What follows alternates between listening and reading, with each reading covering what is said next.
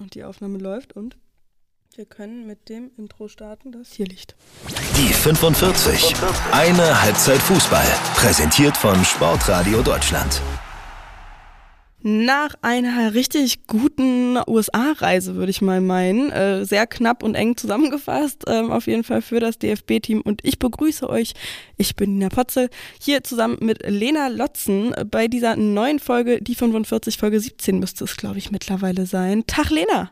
Tag! Schönen guten Abend. ja, schönen guten Abend, das ist richtig. Wir zeichnen heute Montagabend so ja, kurz nach sechs auf, ganz gemütlich. Äh, weiß nicht, ob wir das noch schaffen, dass es heute Abend bei euch an den Podcatchern hängt oder auch erst Dienstag früh oder wann auch immer ihr das dann hört. Ja, wie, wie geht's dir, Lena? Gut, danke. Ich war das Wochenende unterwegs, mal ein bisschen ähm, entspannt, beziehungsweise ich war in Wien auf einem Junggesellenabschied, deswegen entspannt passt nicht ganz, aber mal nichts mit Arbeit. Das trifft's vielleicht eher. Ähm, deswegen jetzt heute wieder back to work, but davor war es mal bisschen raus aus den äh, aus der gewohnten Umgebung. Deswegen, mir geht's sehr gut. Dir? Ach, schön. Ja, bisschen besser. Meine Stimme war ja ein bisschen, äh, bisschen angeschlagen und ist jetzt auch immer noch so ein bisschen man hört es vielleicht noch ein bisschen, aber es ist auf jeden Fall, es fühlt sich besser an als die letzte Woche. Das war schon echt nicht so witzig. Aber sag mal, da hast du ja gar keinen Karneval mitgenommen. Nee, ich bin geflüchtet quasi. Ah, okay. Also du bist aber, aber bist du, bist du Fan von oder nicht? Weil da habe ich mich ja mit Josie um, letzte Woche ein bisschen drüber unterhalten. Ja, also ich glaube, wenn man in Köln wohnt, dann ist man irgendwie automatisch da so mitgehangen, mitgefangen. Früher, ehrlich gesagt, war ich gar nicht so ein ich darf es ja fast gar nicht sagen, Faschings-Fan, weil ich komme ja ursprünglich aus Franken und da sagt man ja nicht Karneval, sondern Fasching. Und meine Eltern sind einfach hier regelmäßig mit uns immer zum Skifahren gefahren um mhm. Februar, also um die wirkliche Karnevalszeit ne? rum. Ähm, wir sind einfach immer weggefahren. Das heißt, ich hatte mit Fasching, Karneval eigentlich so gar nichts am Hut. Man hat dann immer wieder auf der Piste so ein, zwei Leute gesehen, die da in Kostümen unterwegs waren, aber war eigentlich gar nie so mein Ding. Und dann war ich vor ein paar Jahren mal mit äh, zwei, drei Freunden, da war ich noch in München, ähm, sind wir dann tatsächlich mal hierher gefahren. Und seitdem muss ich zugeben, hat's mich schon ein bisschen gecatcht.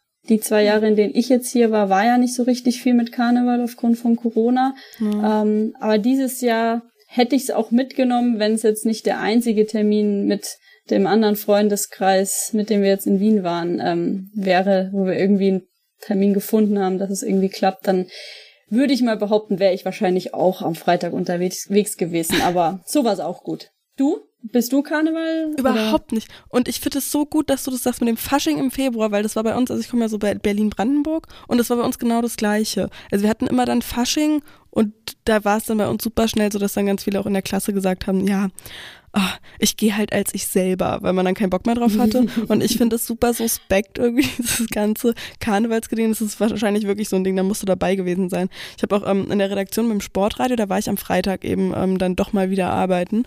Ähm, und da waren auch ein paar Kolleginnen und Kollegen, die eben aus dem Westen halt kommen, aus der Ecke, so wo man halt das feiert aus verschiedenen Städten. Und ähm, die haben dann wirklich, die kamen dann auch alle an mit äh, Pfannkuchen, Krapfen, Berliner, wie auch immer man es nennen mag. Und äh, der eine Kollege hat wirklich darauf bestanden, auch dass wir irgendwie auf einem Bildschirm diesen Umzug anmachen und dann auch laut machen, pünktlich 11.11 Uhr .11 den, äh, den, den Countdown noch mitnehmen. Das war schon irgendwie ziemlich skurril. Und ich habe wirklich da gesessen und gedacht, sag mal, Leute, was, ja, was? aber ich glaube, wenn du hier, hier wohnen würdest, würdest du das verstehen. Um 11.11 Uhr ja. steht hier einfach alles still. Da, da funktioniert gar nichts mehr. Also ich auch beim FC jetzt, die Mädels haben am Freitag ein, ein Karnevalstraining gemacht. Die sind alle komplett verkleidet ins Training gekommen. Die haben um 11.11 Uhr .11 irgendwie zusammen gebruncht und ähm, jedes Unternehmen gefühlt lässt alles stehen und liegen, wenn der 11.11. 11.11 Uhr .11 ist. Das ist schon, irgendwo macht es auch wieder besonders hier. Also dieses Verkleiden kann einem so ein bisschen suspekt sein, ja, aber irgendwie so für diesen Tag und dann im Februar für die drei, vier Tage läuft halt jeder komplett anders rum und schlüpft in so eine andere Rolle und ähm, ich glaube, wir müssen dich mal hierher einladen, damit du das mal miterlebst. Okay, ähm, okay, nächstes ist ein Jahr. anders, glaube ich, als wenn man auf diesen normalen Faschingssitzungen da okay. im tiefsten Franken oder bei dir da oben hockt. Das hat irgendwie einen anderen Charakter. Ja, ja, muss ich mal mitkommen. Aber witzigerweise, um mal wieder zum Fußball zu kommen, ähm, als ich noch im Kindergarten war oder was, das erste Mal so Fasching-mäßig, bin ich als Fußballerin gegangen. Ja. Weil da war perfekt. dann die Frage, was will da man werden? Da waren die Weichen dann gestellt. Genau. und damit kommen wir mal zurück. Ähm, wir wollen uns heute ein bisschen beschäftigen äh, mit der Reise des DFB-Teams eben äh, in die USA. Ähm, vorher nochmal einen ganz, ganz lieben Dank an euch da draußen, unsere Zuhörerinnen und Zuhörer, ähm, für euer liebes Feedback. Also generell zum Podcast und auch nochmal äh, richtig süß extra Lob bekommen von La Touristin zur Folge mit Barbara Dunst nochmal, die gesagt hat, danke fürs Interview und generell auch für den Podcast.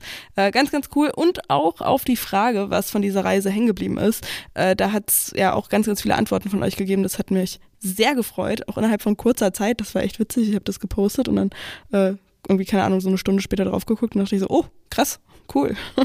Das werden wir auf jeden Hatten Fall. So alle schon Feierabend. ich glaube, das war sogar heute früh erst, dass ich das ah, gemacht okay. habe. Oder gestern Abend? Nee, nee, gestern Abend kann ja gar nicht sein, weil da haben sie ja noch gar nicht gespielt. ähm, nee, aber äh, genau, das werden wir auf jeden Fall so mit einfließen lassen, ein bisschen, was ähm, so eure Meinung dazu ist. Auf jeden Fall. Das wird nicht vergessen, keine Sorge. Bevor wir loslegen, ähm, haben wir beschlossen, also bevor wir auf die Spiele genau gucken, haben wir beschlossen, so ein bisschen eine Einordnung zu geben für die Zuhörerinnen und Zuhörer von euch, die vielleicht eben erst während der EM ähm, ja so richtig gemerkt haben, hey, das ist echt geil, wir wollen ein bisschen mehr wissen, ein bisschen mehr up-to-date bleiben, die jetzt vielleicht gar nicht so eine Ahnung haben, warum die USA eigentlich so krass sind, weil das sind sie auf jeden Fall, ähm, wenn man sich die Historie anschaut. Lena, möchtest du übernehmen? Sehr gerne. Ich glaube, wir müssen ja jetzt mal nach der gelungenen EM und den europäischen Teams mal ein bisschen über den Tellerrand hinausschauen. Deswegen glaube ich, passt es ja ganz gut heute, ähm, mal auf den anderen Kontinent zu gucken und sich mal die USA genauer anzuschauen. Also für alle von euch, die ja bis jetzt noch nicht so vertraut mit dem Frauenfußball speziell sind oder waren. Ähm, die USA zählt seit ja, gefühlt 20, 25, 30 Jahren ähm, zu der absoluten Top-Nation im Frauenbereich. Also ähm, sie sind viermaliger Weltmeister, zumal sie auch gerade aktuell amtierender Weltmeister sind, sogar von den letzten beiden ähm, Weltmeisterschaften, sowohl 2015 als auch 2019 waren sie ähm, Weltmeister und da kam auch kaum ein Team in den letzten Jahren ähm, an sie ran. Also die haben alles dominiert und ähm, ja, dazu viermal Olympiagold und das auch ähm, 2008, 2012 zuletzt. Also ähm, eine absolute Top-Nation und insgesamt kann man auch sagen, dass die USA ein absolutes Frauenfußballland ähm, ist. Vielleicht ein bisschen dadurch bedingt, dass andere Sportarten wie der Fußball, also der Männerfußball, dort nicht ganz so populär ist. Er, glaube ich, kommt auch so ein bisschen, aber da hat der Frauensport insgesamt und der Frauenfußball einfach eine ganz andere Rolle, als es noch in Deutschland oder in Europa der Fall ist.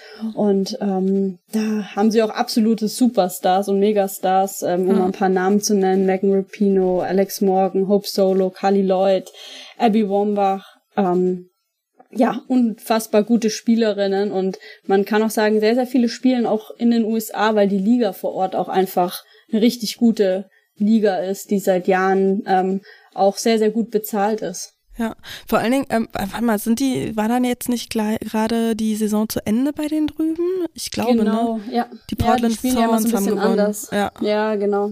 Die spielen ja immer so ein bisschen eine andere Ligasaison. Da endet eigentlich die Saison immer so im November, meine ich irgendwie. So ja. in die Richtung müsste das sein. Ähm, mhm. Da war ja auch, ähm, Almut Schuld ist da ja auch äh, genau. noch hingewechselt. Hat aber nur ein Spiel gemacht, ne? Sie genau, irgendwie wahnsinnig viel.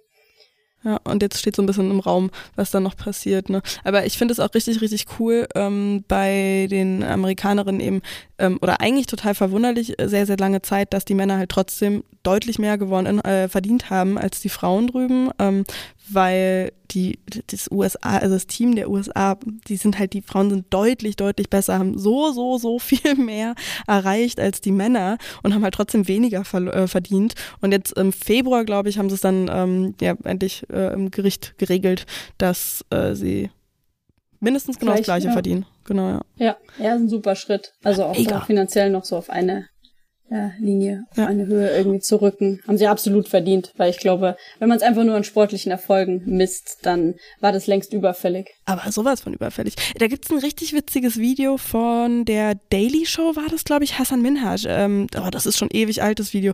Damals haben die schon ähm, irgendwie darauf gepocht, dass es, äh, ja, dass es eine gleiche Bezahlung sein soll. Und ähm, er, also Hassan Minhaj, der Korrespondent der Daily Show, ist dann halt mit äh, zum, zum Training und hat dann irgendwie, ich glaube, mit drei Spielerinnen, ich glaube, Megan Rapino war auch mit dabei und Alex Morgan auch. Und, das kann gut sein. Ja. ja.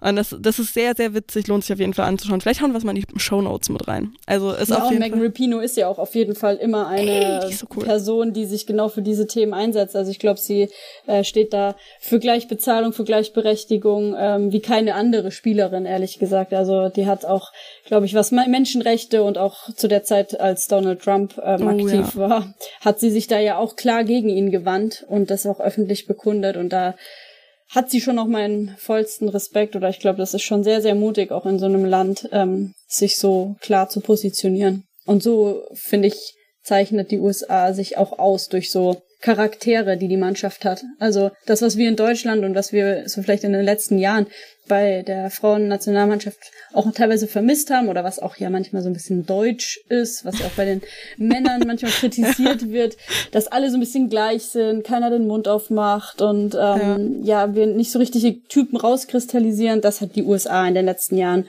unfassbar gut gemacht und da immer wieder richtig gute Charaktere, die vielleicht nicht ganz einfach sind, aber die, glaube ich, äh, das genau ausmachen, herausgebracht. Ja, das ist auf jeden Fall richtig, richtig stark. Und ähm, wer, äh, genau, das wollte ich dir, bevor wir rübergehen zum Spiel, das wollte ich dich noch fragen, weil bei mir im Kopf total witzig, ich war halt immer auch Feldspielerin und trotzdem fand ich Hope Solo immer, das war so die krasseste in meinem Kopf ähm, früher. Wer war das für dich?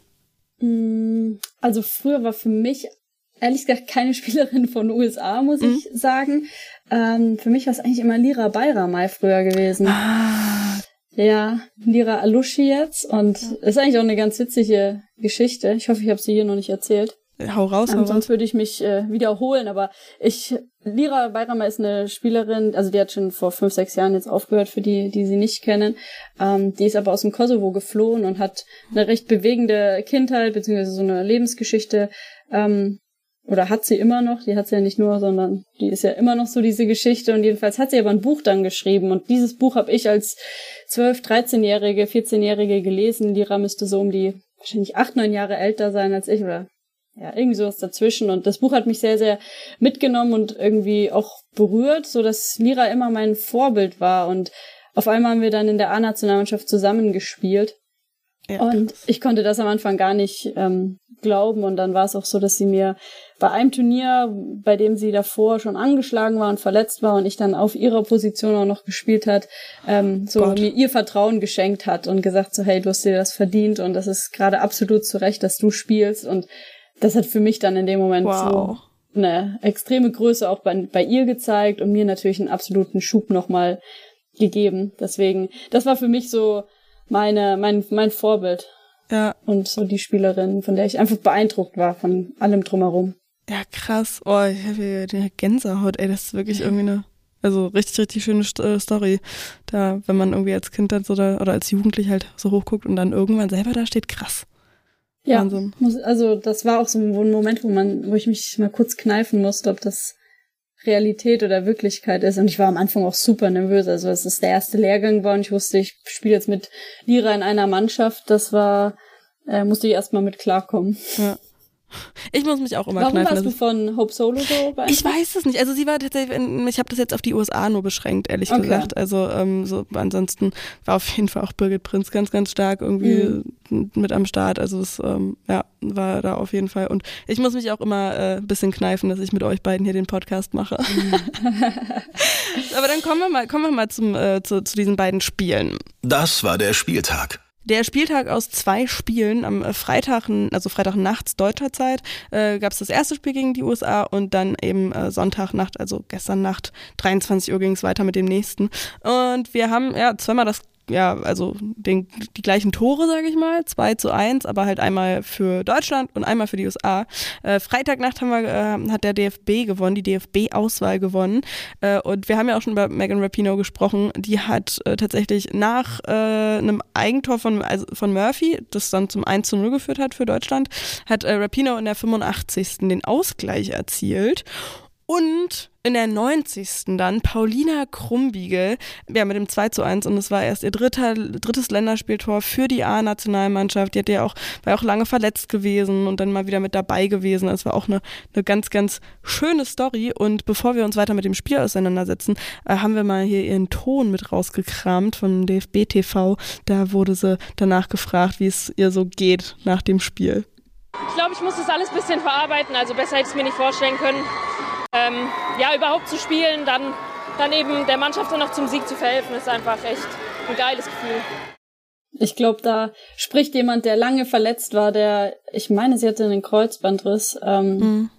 Ich glaube, wenn du dann so zurückkommst, irgendwie ein Tor gegen die USA machst, und wir haben es gerade davor schon angesprochen, amtierender Weltmeister, absolute Top-Nation, Pauline Krumbiegel, eine sehr, sehr junge Spielerin, da ist man erstmal völlig voller Euphorie. Ich weiß gar nicht, wie viele Zuschauer genau im Stadion waren. Ich meine irgendwas zwischen 20, 25.000. Eine Menge jedenfalls. Ähm, das ist unfassbar, glaube ich, und freut mich auch sehr für sie. Ähm, und insgesamt natürlich ein Riesenausrufezeichen für die deutsche Nationalmannschaft, endlich mal wieder gegen die USA gewonnen zu haben. Ja, das wir haben es vorhin mal kurz nachgeschaut. Wie lange ist es her? Was haben ähm, wir jetzt gesagt? Okay. ich hatte erst eine falsche Zahl, die ich irgendwie ein bisschen rumgeistern gesehen habe. Aber es sind tatsächlich, ähm, also 16 Jahre ohne Sieg gegen die USA, also nach 16 Jahren mal wieder gewonnen. Äh, das war 2006. Aber da war es dann im Elfmeterschießen. Ähm, zwischendurch gab es ehrlich gesagt, das hattest du dann auch noch gesagt, ne, ziemlich viele Unentschieden. Aber so den, also das letzte Mal gewonnen gegen die USA nach wirklich 90 Minuten, das war vor 25 Jahren. Wow. Das war in dem. Jahr, wo ich, da bin ich geboren worden, so. Ja. Also auch dein erster Sieg gegen die USA quasi. Genau. Also krass, das ist wirklich richtig, also fand ich absolut irre. Wobei man bei den USA jetzt schon auch ein bisschen sagen muss, die sind auch so ein bisschen in einem Umbruch, ne? Befinden sich da so ein bisschen mit drin. Ich meine, ja, Megan viele junge Spielerinnen jetzt auch dabei, genau. die man jetzt noch nicht so auf dem Schirm hatte. Aber ich glaube, bestätigt nur die deutsche Leistung aktuell oder auch die Stärke der deutschen Mannschaft, da mit zu, mithalten zu können. Und ich fand, ähm, ich weiß nicht, wie es dir ging, aber ich fand bei den Spielen war es so, man hatte das Gefühl, wir sind athletisch nicht mehr so unterlegen. Und das war, fand ich, häufig der Fall, dass man das Gefühl hatte, die USA, das waren einfach Maschinen, das waren im positiven Sinne ja. ausgedrückt Maschinen. Also wirklich ähm, super athletische Spielerinnen, die einfach viel schneller waren. Das ja, sind jetzt immer noch super athletisch, aber ich finde, da haben wir auch einen Schritt nach vorne gemacht. Ja, auf jeden Fall. Ähm, ich fand auch, dass es also technisch auch deutlich irgendwie äh, ja angeglichener war. Nicht, dass es irgendwie groß unterschiedlich war vorher, aber schon auch, also sehr, sehr auf der auf einer Augenhöhe einfach in allen ja. Bereichen und eben auch in, der Athletik. Ja, fand ich fand ich auch ähm, ziemlich cool zu sehen, dass das eben nicht mehr dieses große Ding ist von von eben diesen Superstars gegen ähm, gegen die europäischen Teams oder jetzt halt also Deutschland als europäisches Team. Und was ich irgendwie auch gar nicht so, ich weiß gar nicht, woran ich das festmachen kann oder sollte, aber ich hatte schon auch so das Gefühl, dass das Selbstverständnis der DFB-Auswahlen deutlich anderes war. Also, dass es so irgendwie, ja, gut ist, ich finde es auch mal schwierig zu vergleichen, wenn die Spiele so viele Jahre auch auseinander sind teilweise. Aber ähm, wenn man so zurückschaut, ich fand, das war irgendwie so, ein, so, ein, so eine andere Mentalität von, von ähm, von so einem, ja, wir können das auf jeden Fall schaffen. Also das, was wir halt auch von der Europameisterschaft kannten und so. Weißt du, was ich meine? Ja, ging mir auch so. Und ich glaube, ja. das ist genau das, wenn du gerade eine EM gespielt hast, wo du voller Euphorie bist, wo du merkst, hey, es lief echt gut und wir waren im Finale, was ja auch einige Jahre nicht mehr der Fall war, dann gehst du auch in solche Spiele ganz anders rein und da muss gar nicht mal die Qualität vor zwei Jahren so viel schlechter gewesen sein, aber du gehst mit einem ganz anderen Selbstbewusstsein, Selbstverständnis in solche Spiele rein. Und ich finde auch, dass man das gemerkt hat, dass dieser Mut nach vorne zu spielen, nicht irgendwie quer oder doch nochmal zurück oder sowas, sondern ich gehe da offensiv in den Dribbling. Die Mädels haben die Abschlüsse gesucht und so. Das, das spricht für sich und das, das zeigt, dass die ja, dass wir, sage ich jetzt mal, äh, gut irgendwie drauf sind und es dann eben auch mit solchen Nationen auf sich nehmen können, weil die USA ist ja auch so ein Land beziehungsweise auch eine Nation, die sagen ja immer, wir sind die Besten. Und Ja. die sind aber manchmal gar nicht die Besten. Aber die gehen mit solchen, so einem Gefühl in die Spiele rein. Und das strahlst du ja auch aus, wenn du in jedes Spiel reingehst und eher so denkst, hm, mal gucken, ja, wir sind ja nicht so schlecht, aber puh, ob wir es mit der USA auf sich nehmen können, wissen wir nicht. Aber wenn du auch so reingehst wie die und die sagen so, hey, die, die schlagen wir, die feiern wir weg, dann macht das was mit dem Gegner. Und das Gefühl hatte ich auch bei den Deutschen in den beiden Spielen sogar, dass sie da ähm, ganz anders reingehen und auch wirklich so dieses äh, Vertrauen haben, so ein Spiel gewinnen zu können. Gerade im ersten Spiel war das irgendwie so ein bisschen so, äh, ne? Da wirkten die USA schon auch ein bisschen, jetzt nicht unbedingt überrascht, aber schon so ein bisschen, ah, okay. Ja. Damit haben wir jetzt vielleicht nicht, nicht so genau gerechnet, eben, dass man so ein bisschen das, genau das gleiche Kontra kriegt, was man halt selber immer reingibt. Also dieses, äh, wie du gesagt hast, dieses so, wir sind, wir sind krass, wir sind richtig, richtig gut. Ich wollte auch noch ganz kurz was sagen zu äh, Paulina Krumbiegel von der TSG Hoffenheim. Ja, ich hoffe, dass wir da jetzt dann auch in der Liga wieder mehr von ihr sehen, weil ich finde das total cool bei ihr irgendwie. Ähm, man erkennt sie sofort an ihrem Laufstil. Der hat so eine Power irgendwie und man sieht direkt so, okay, die hat Bock. Kann natürlich auch sein, dass es jetzt nur daran lag, halt, weil sie ähm, in beiden Spielen ja recht weit am Ende eingewechselt worden ist und dann halt nochmal eben diese zeigen wollte, so, ja, ich, ich will mich hier auch nochmal zeigen. Aber ich fand, man hat ihr voll angesehen, wie viel Bock sie hat und wie viel, viel, wie viel Kraft sie auch hat und so weiß, okay, das mache ich jetzt. Irgendwie diese, also das fand ich total cool irgendwie. Mhm. Ja, ist, also kann ich dir nur zustimmen. Ich glaube, sie, sie strahlt da so ein, boah, endlich bin ich wieder auf dem Platz aus und das braucht's genau. Mit diesem Gefühl muss man auch reingehen. Und ich glaube, das gemischt und gepaart mit so diesem Selbstverständnis ist was, was, ich glaube, richtig extrem nochmal Kräfte freisetzt und nicht nur die, die Leistung oder vielleicht so die normale Stärke zeigt, sondern vielleicht nochmal ein paar mehr Prozent oben drauf gehauen werden. Und das, das hat sie auf jeden Fall ausgestrahlt und sich dann auch mit dem, mit dem Tor noch am Ende belohnt. Ja, voll. Und ähm, wie gesagt, 22 ist sie, glaube ich, gerade genau, ja, auch gerade vor gar nicht allzu langer Zeit geworden, im Oktober. Ähm, hoffen wir mal, dass sie sich nicht nochmal einen Kreuzbandriss einholt und dann ähm, wir auch in der Liga schön viel von ihr sehen können. Auf jeden Fall haben wir auch am Samstag, äh, Quatsch, Sonntag, in der Sonntagnacht noch was von ihr gesehen. Äh, dann eben beim zweiten Spiel gegen die USA. Da haben die USA dann leider 2 zu 1 gewonnen gegen, den, äh, gegen, gegen Deutschland.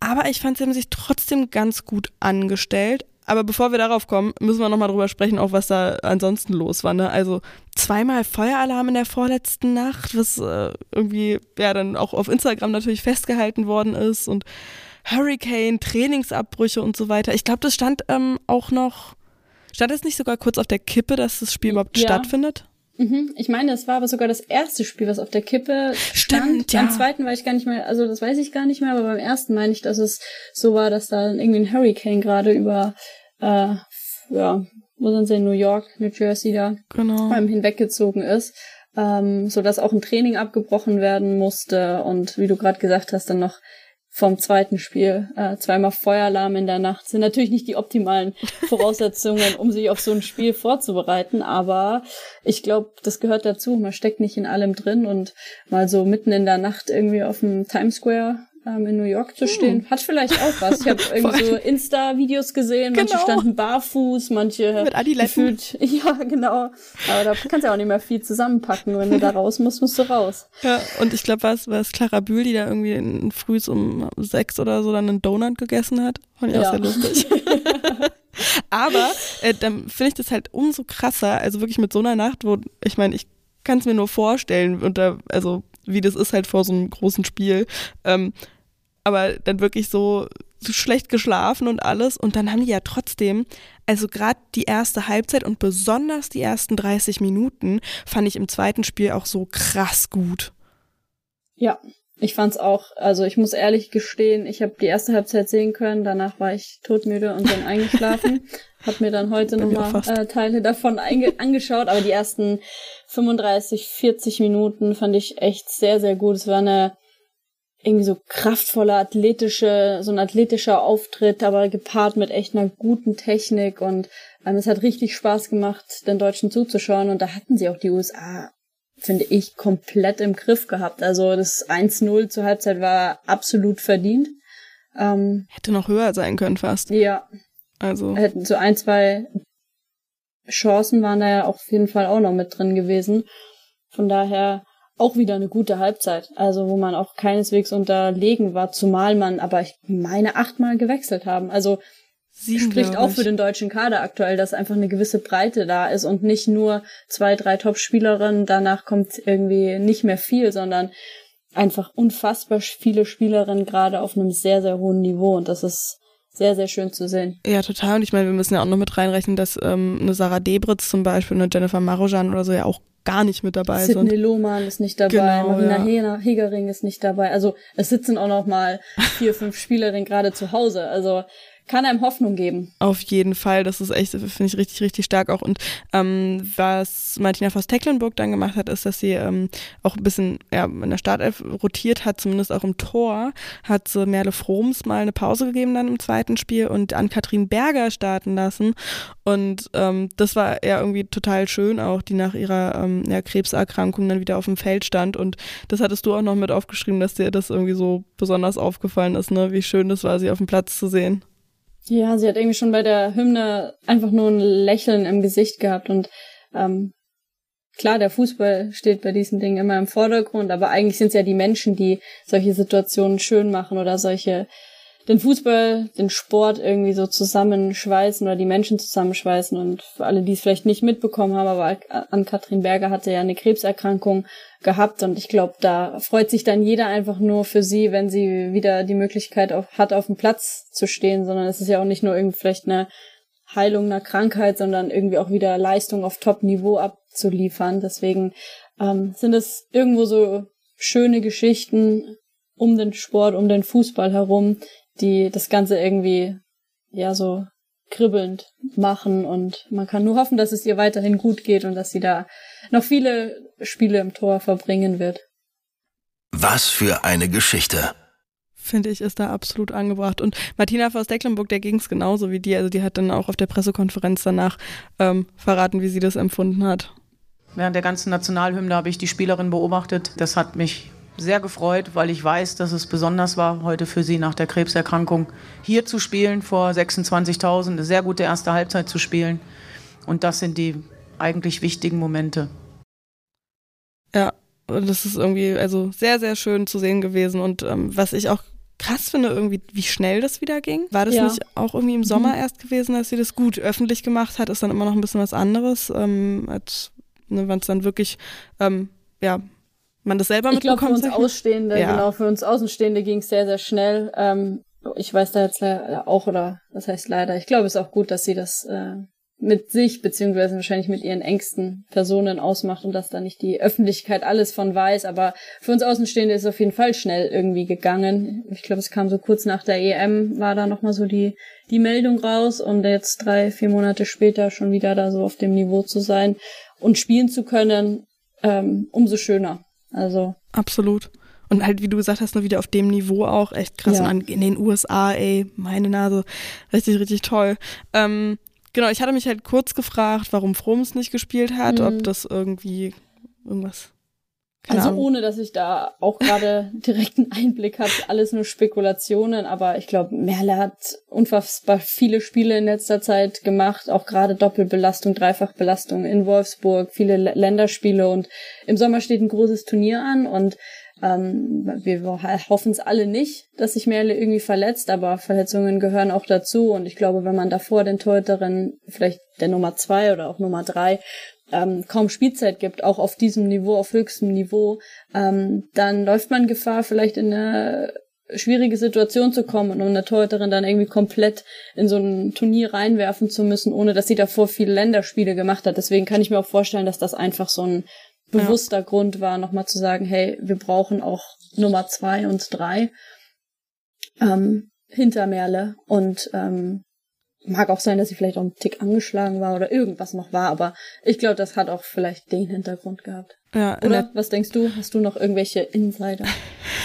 genau, ich habe hier die Insider. ja, wer weiß, wo du deine Nase überall drin hast. Ja, ich bin mal, ich bin mal kurz rübergeflogen. Ich habe äh, Scotty mal angerufen, ah, habe ja, mich rübergebeamt okay. in die USA, okay, genau. Perfekt. Ja, deswegen nee, warst du da ein bisschen erkältet. ähm, genau, das war, ich, ich, war nämlich eigentlich in den USA, ich war gar nicht erkältet, sondern ich war in den USA. Okay.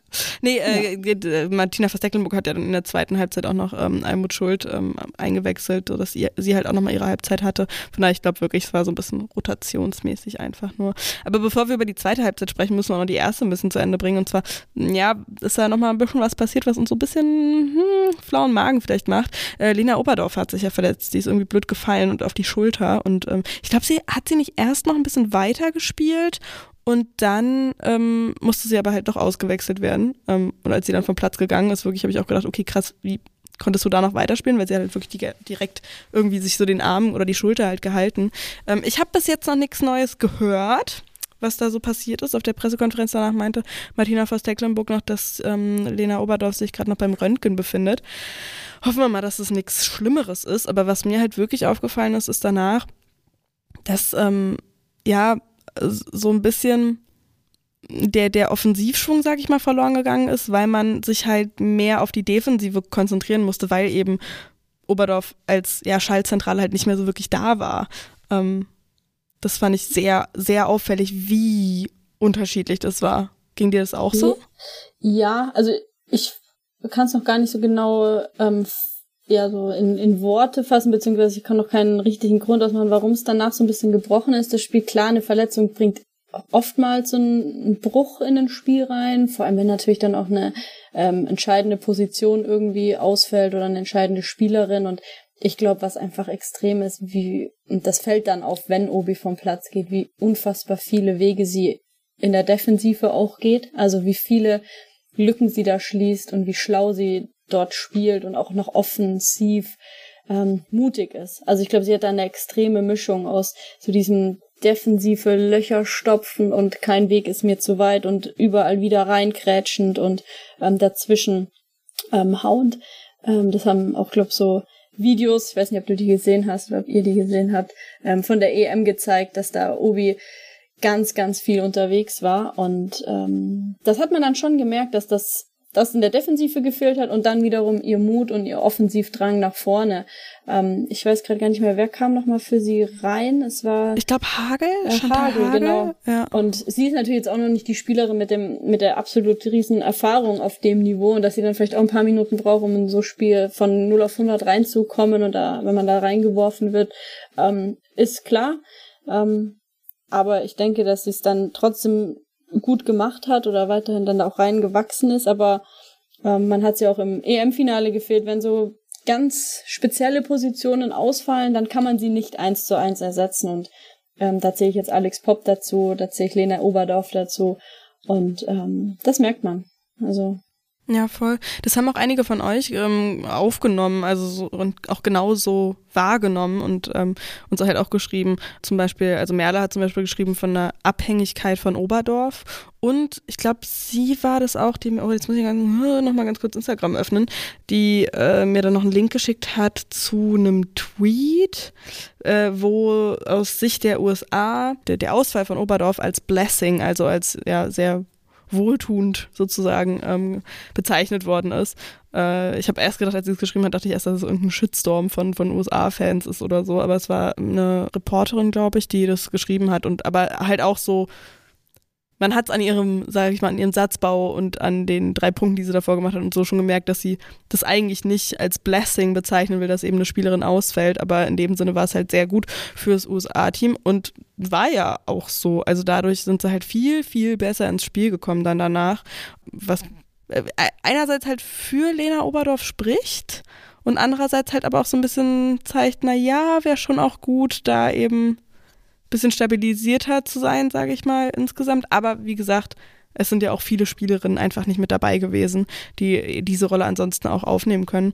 Aber ähm, und ich glaube, es war auch eine bewusste Entscheidung in so einem Fall. Dann man hätte ja auch erfahrene Spielerinnen auf diese Position ja. reinbringen können. Also man hätte auf der Bank auch eine Lina Magul auf die Sechs packen können oder zur Not hätte man auch ähm, Alex Pop zurückziehen können. Also ich glaube, wenn es vielleicht auch ein Spiel gewesen wäre äh, bei einer WM, wo es um wirklich Gewinnen und Verlieren, ums Weiterkommen dann am Ende geht hätte man auch anders entscheiden können, aber ich glaube, es ging genau darum, eben auch Spielerinnen ähm, da reinzuwerfen, die dieses Niveau nicht regelmäßig kennen, die vielleicht auch in ihren Vereinen jetzt nicht ständig Champions League spielen, die noch nicht die internationale Erfahrung gegen solche Top-Teams gemacht haben. Und dann auch mal zu gucken, wie kommen sie denn mit ähm, so einem Druck klar, weil das ist das, was am Ende bei einer WM auf uns warten wird. Und ähm, da denke ich, wird äh, Martina Foster auch mal ein paar Dinge probiert haben und dann eben in so einer Situation auch einfach mal eine Chantal Hagel da reinzuwerfen. Ist, glaube ich, gar nicht falsch und dann ja. sieht man auch, wie, wie findet sie sich in so ein Spiel ein und auf der anderen Seite wird einem auch wieder bewusst, wie,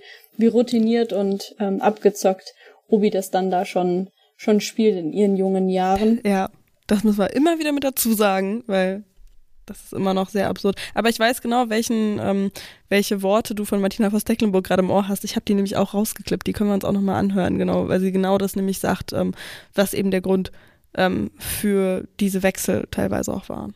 Da ist nicht nur eine Jennifer Maruchan, eine Sarah Debritz, da ist eine Sidney Lohmann, eine Marina Hegering, ähm, um nur einige zu nennen. Und wie gesagt, heute auch bewusst die eine oder andere nicht spielen lassen.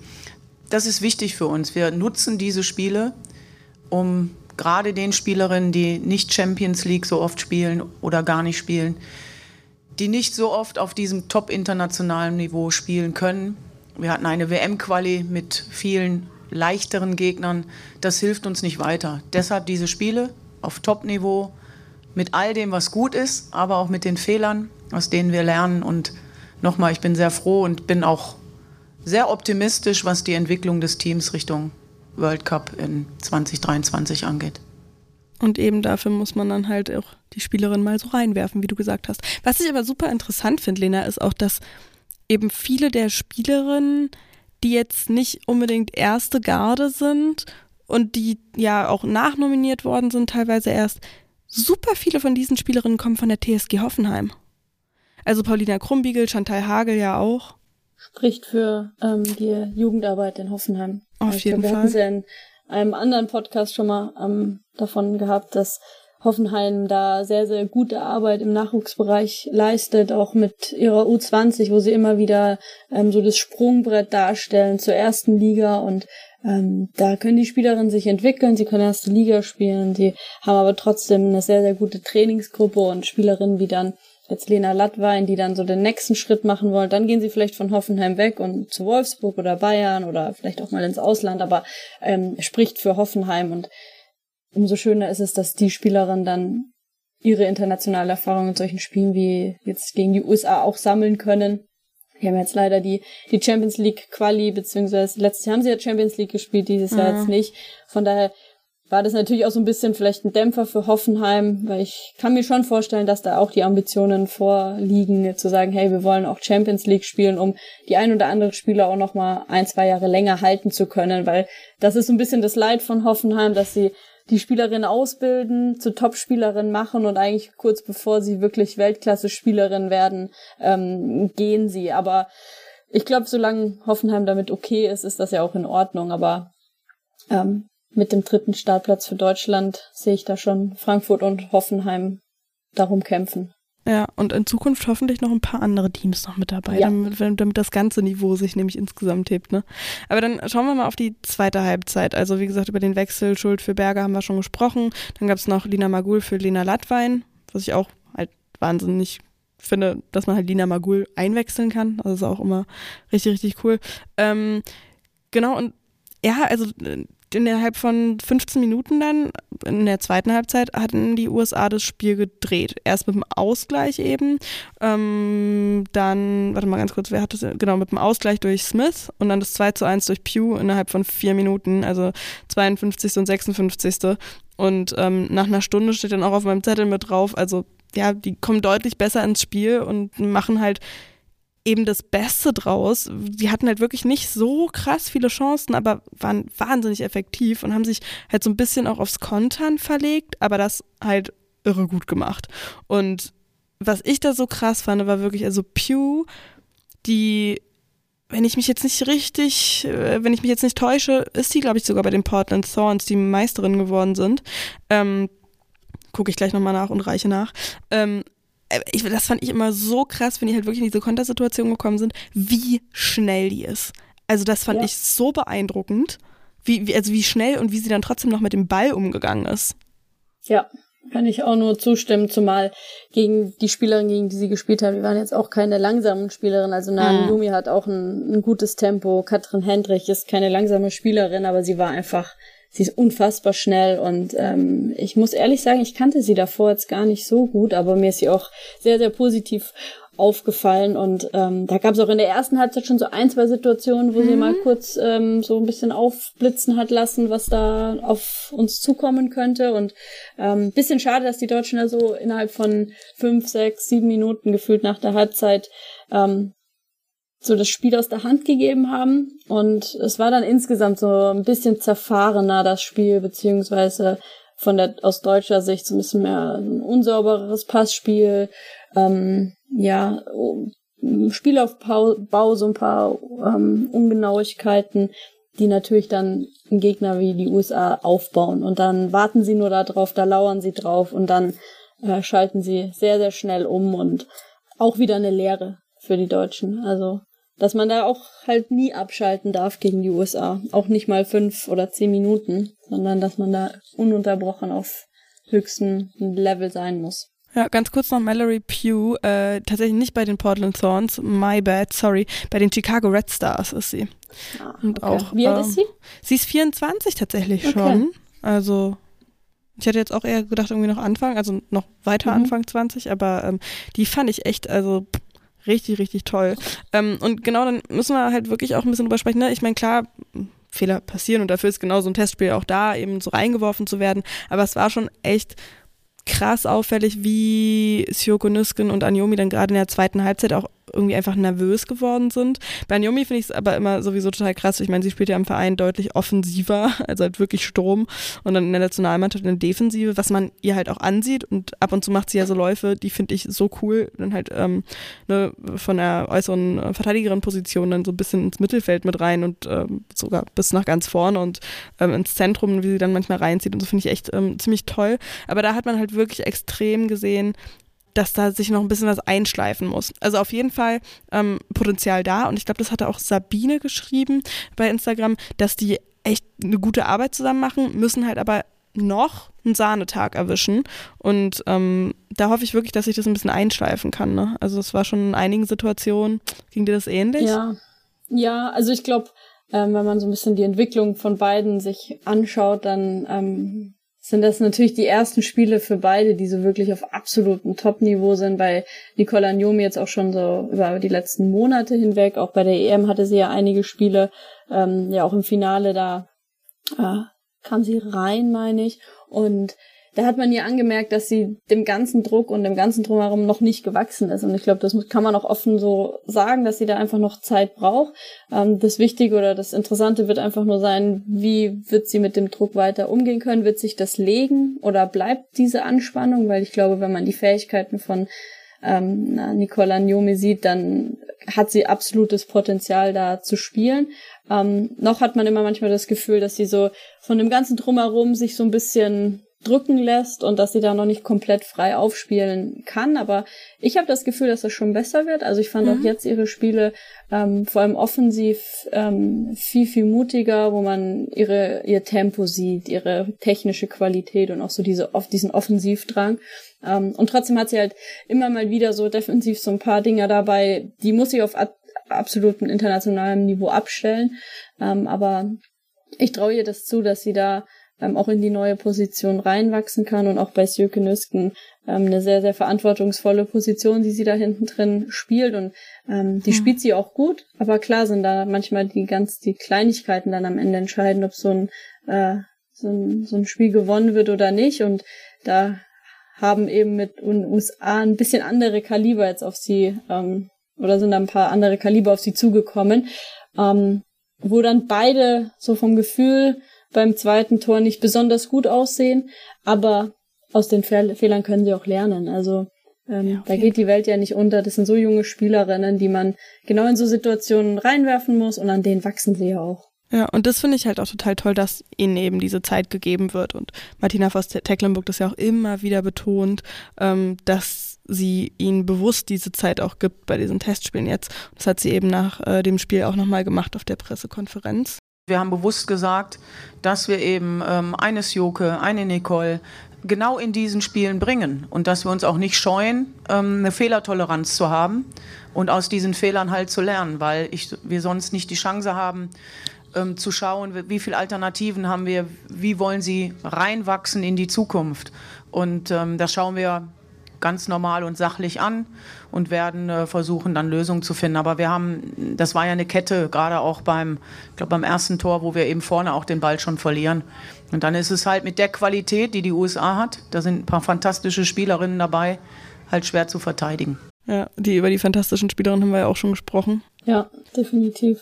Und die brauchen die Zeit, da reinzuwachsen. Also ich glaube, das ist genau das Richtige, weil ähm, man kann nicht wissen, ob eine Stürke ähm, vielleicht eine Marina auch mal äh, ersetzen kann, wenn Marina irgendwie verletzt ist, wenn sie davor nie auf dem Niveau gespielt hat. Und Marina ähm, Dann muss man aber auch solche Fehler in Kauf nehmen. Und wie gesagt, ich finde, ich finde ja wirklich Martina Voss-Tecklenburg für diesen Umgang und dass sie das immer wieder erklärt, ähm, finde ich sehr, sehr, sehr, sehr gut und mag ihre Transparenz da einfach sehr, sehr gerne. Bin ich absolut Fan von. ähm, genau. Und Äh, neben äh, Hegering und Lohmann ist ja, war ja auch noch Lea Schüller nicht mit dabei. Ähm, da hatten wir auch letzte Woche ein bisschen drüber gesprochen, wegen äh, Knieproblemen waren das, ne? Genau. Ja. ja. Aber ich finde es auch immer wieder krass.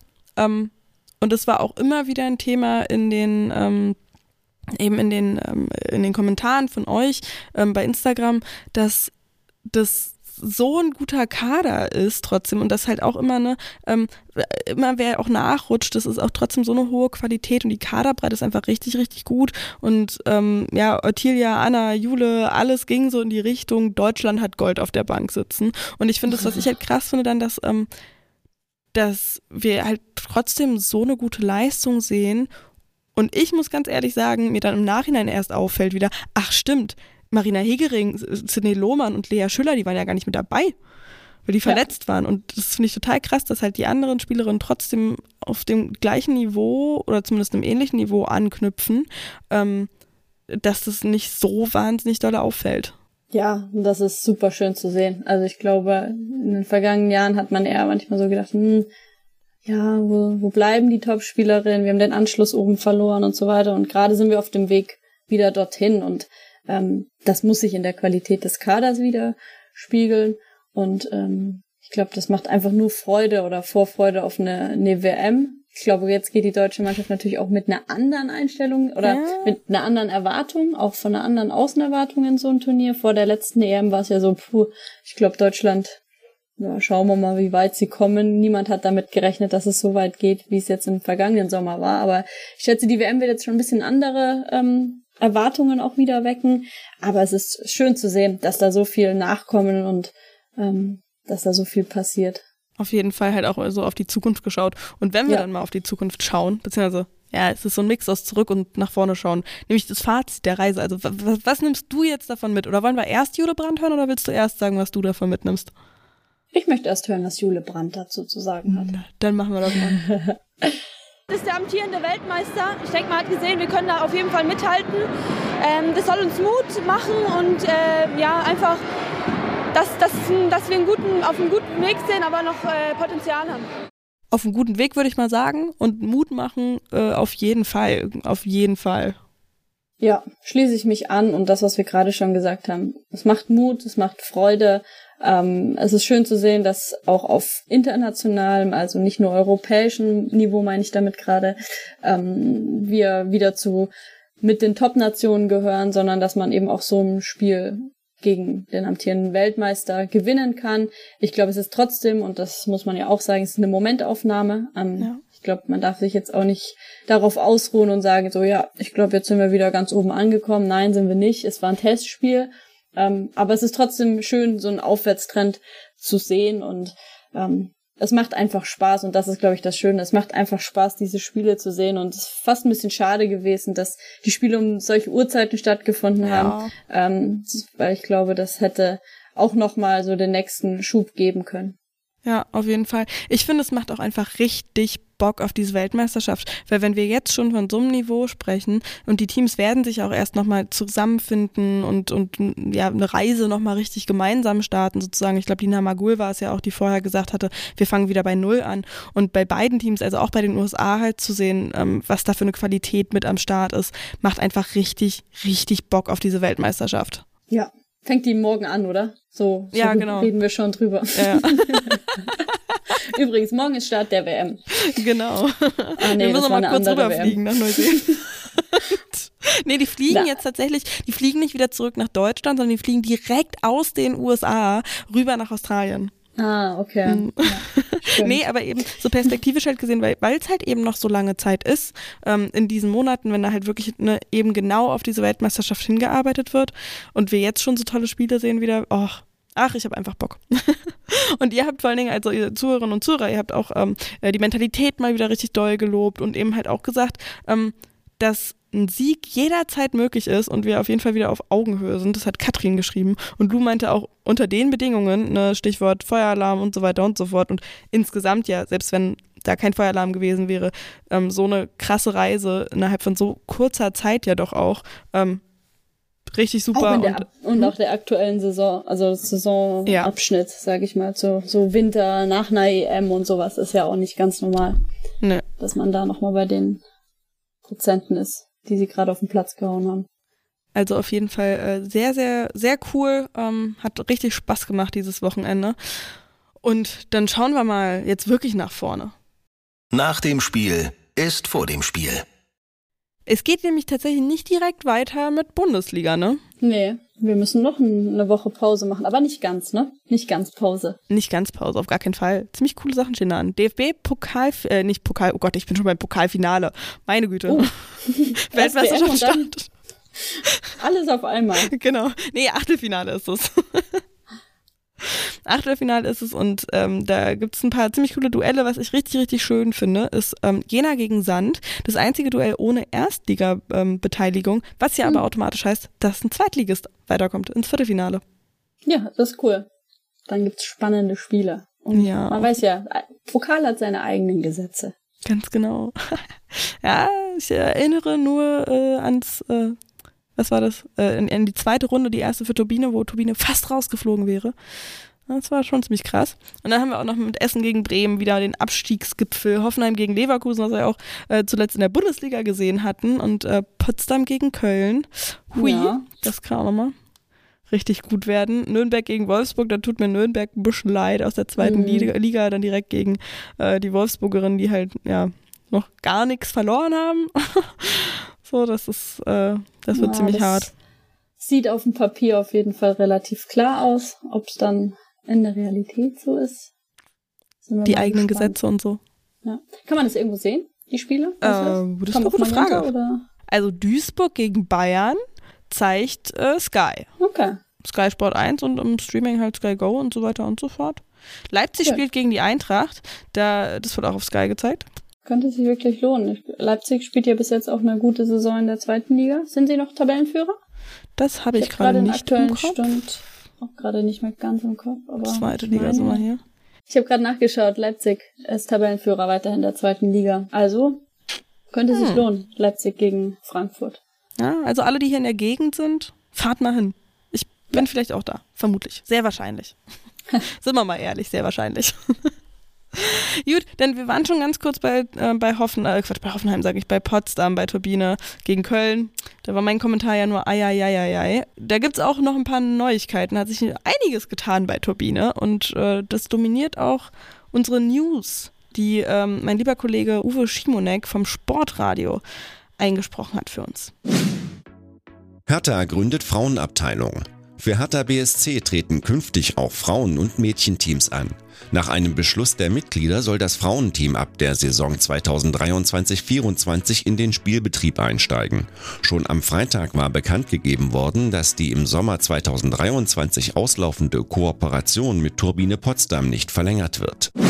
Neuer Turbine-Präsident. Turbine Potsdam hat Carsten Ritter-Lang zum Präsidenten gewählt. Der Mediziner und gebürtige Berliner war als einziger Kandidat angetreten und folgt auf den langjährigen Präsidenten Rolf Kurzmutz. Zudem gab der Verein bekannt, dass Sven Weigang das Trainerteam interimsweise unterstützen wird goldene Fritz-Walter-Medaillen vergeben. Der DFB hat mit seiner Nachwuchsauszeichnung gleichwertig Nachwuchsspielerinnen und Spieler geehrt.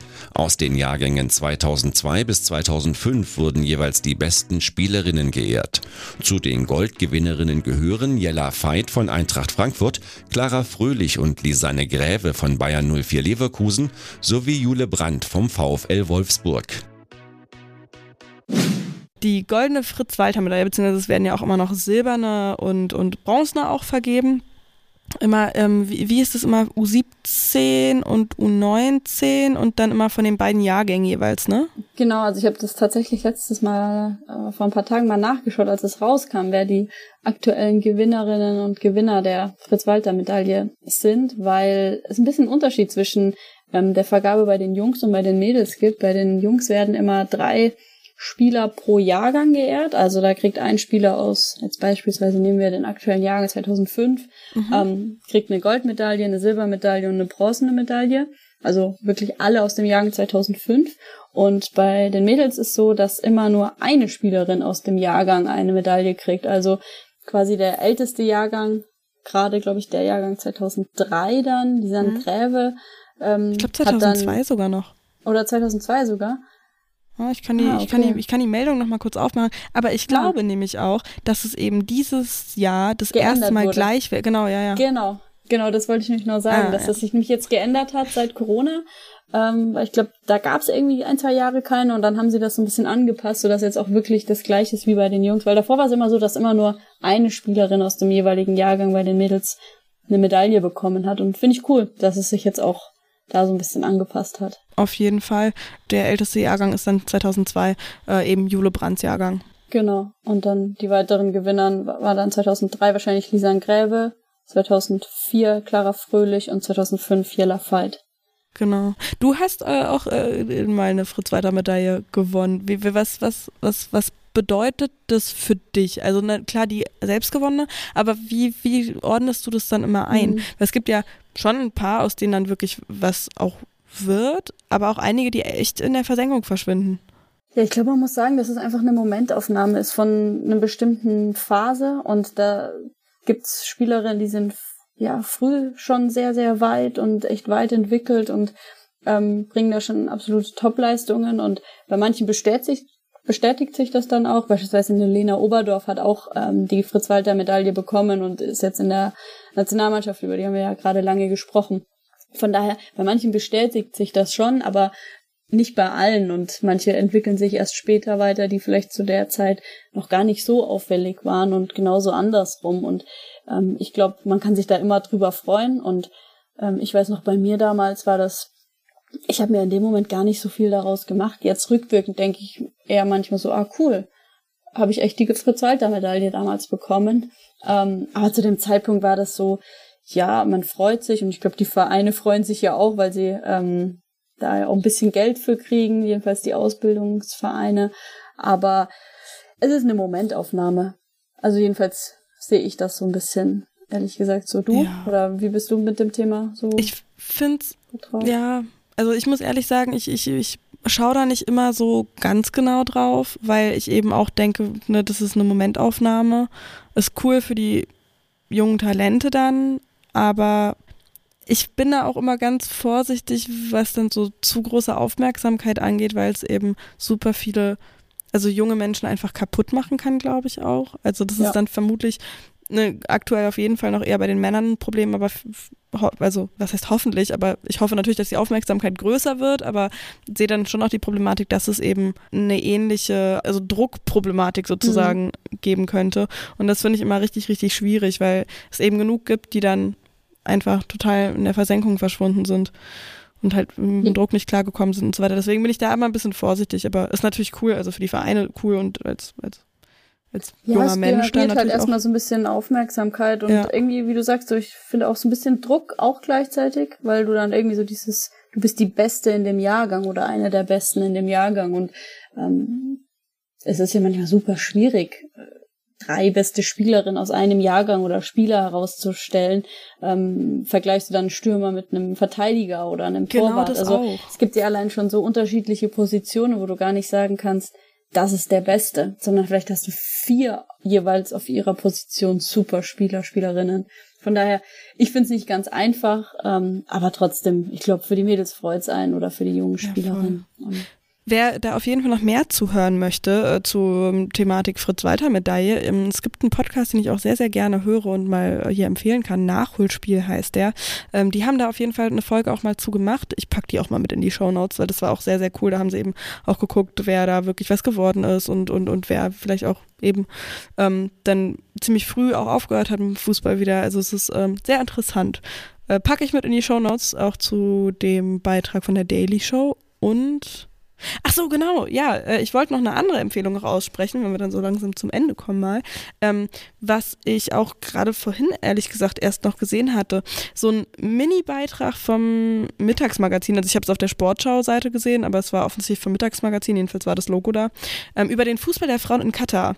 Ähm, das sind wirklich nur so zweieinhalb Minuten oder was, aber ähm, die sprechen da eben auch mit ähm, einer ähm, jungen, ja, katarischen Frau, die Fußball spielt und auch darüber, dass es ja eine Auflage ist, eine w wenn man eine WM ausrichten will, dass man dann ein Nationalteam auch für die Frauen haben muss und schauen da so ein bisschen, wo dieses Team der Kataris steht und ähm, ja, also wie gesagt, äh, zweieinhalb Minuten lang ungefähr, auf jeden Fall sehr empfehlenswert, ähm, packe ich auch mit in die Show Notes. Hast du Empfehlungen? Wo ich jetzt hier irgendwie gerade die ganze Zeit so welche du hast raushaue. so viele, so viele Empfehlungen schon gegeben. Ich habe passt jetzt nicht zum Thema Sport direkt, aber zum Thema Katar habe ich letztens ähm, einen Podcast gehört von Lanz und Brecht zum Thema Katar, ähm, wo es auch natürlich viel um äh, die Rolle bzw. den Stellenwert der Frau ging. Und falls jemand mal in die Richtung sich was anhören möchte, kann ich den jetzt gerade so spontan empfehlen. Ansonsten, äh, glaube ich, hast du die gerade schon genannt, die interessant sein könnten. Ja, und äh, den Podcast von Tuba Tekal äh, ausverkauft von, ähm, also Spotify Exclusive ist es, glaube ich. Lohnt sich da auf jeden Fall auch reinzuhören. Und damit würde ich mal sagen, Lena, hast du noch was auf dem Herzen? Außer Empfehlungen? Nein, ich glaube, ähm, wir haben über alles gesprochen, was aktuell war. Sehr gut, sehr gut. Dann äh, kann, bleibt mir nur noch übrig zu sagen, ähm, dass ihr uns wie immer sehr, sehr gerne bei ähm, Instagram folgen dürft, teilen dürft, äh, schreiben dürft, sowieso immer sehr, sehr gerne die 45-Podcast auch ähm, auf allen anderen Podcast-Plattformen abonnieren, teilen, ähm, bewerten kann man da auch auf diverseste Arten und Weisen, glaube ich, mit Sternen, mit Kommentaren, mit Däumchen hoch oder runter. Ich weiß es nicht, was es da alles gibt. Per Mail die 45 at sportradio-deutschland.de und bei Twitter auch gern den Hashtag die 45 benutzen. Ich bin leider aktuell echt nicht mehr viel auf Twitter unterwegs. Das ist alles ein bisschen viel. Äh, aber ähm, könnt ihr trotzdem sehr gerne machen und euch vielleicht auch untereinander da austauschen. Äh, Wäre ja auch irgendwie ganz cool. Und ansonsten, nächste Woche, kann ich schon verraten, gibt es eine Folge mit Riem Hussein. So ein bisschen Schiedsrichter mal unter die Lupe nehmen. Spannend. Da, ja, freue ich mich sehr drauf. Und äh, damit Lena, danke dir, dass du dir wieder die Zeit genommen hast, dass wir äh, das hier zusammen gemacht haben. So ein bisschen schnacken fand ich sehr entspannt heute irgendwie mit diesen Ja, beiden. ist mehr meine Uhrzeit. Ja, ja auf Ging jeden mir auch Fall. so. Vielen Dank, hat Spaß gemacht. Ja, fand ich auch. Auf jeden Fall, äh, 18 Uhr hast du vollkommen recht, auch bei mir deutlich besser als halb Vielleicht acht sollten wir das mal regelmäßig einführen. Ja. 18 Uhr so. Das ist eine gute Uhrzeit. Da hat man dann am Tag schon ein bisschen länger gequatscht als morgens um acht. Ja, auf jeden Fall. Dann ähm, hören wir uns, wir, wir beide uns auf jeden Fall und ihr hört uns jetzt erstmal und dann nächste Woche wieder. Macht's gut, ciao. Macht's gut. Ciao. Tschüss. Die 45. Eine Halbzeit Fußball. Präsentiert von Sportradio Deutschland.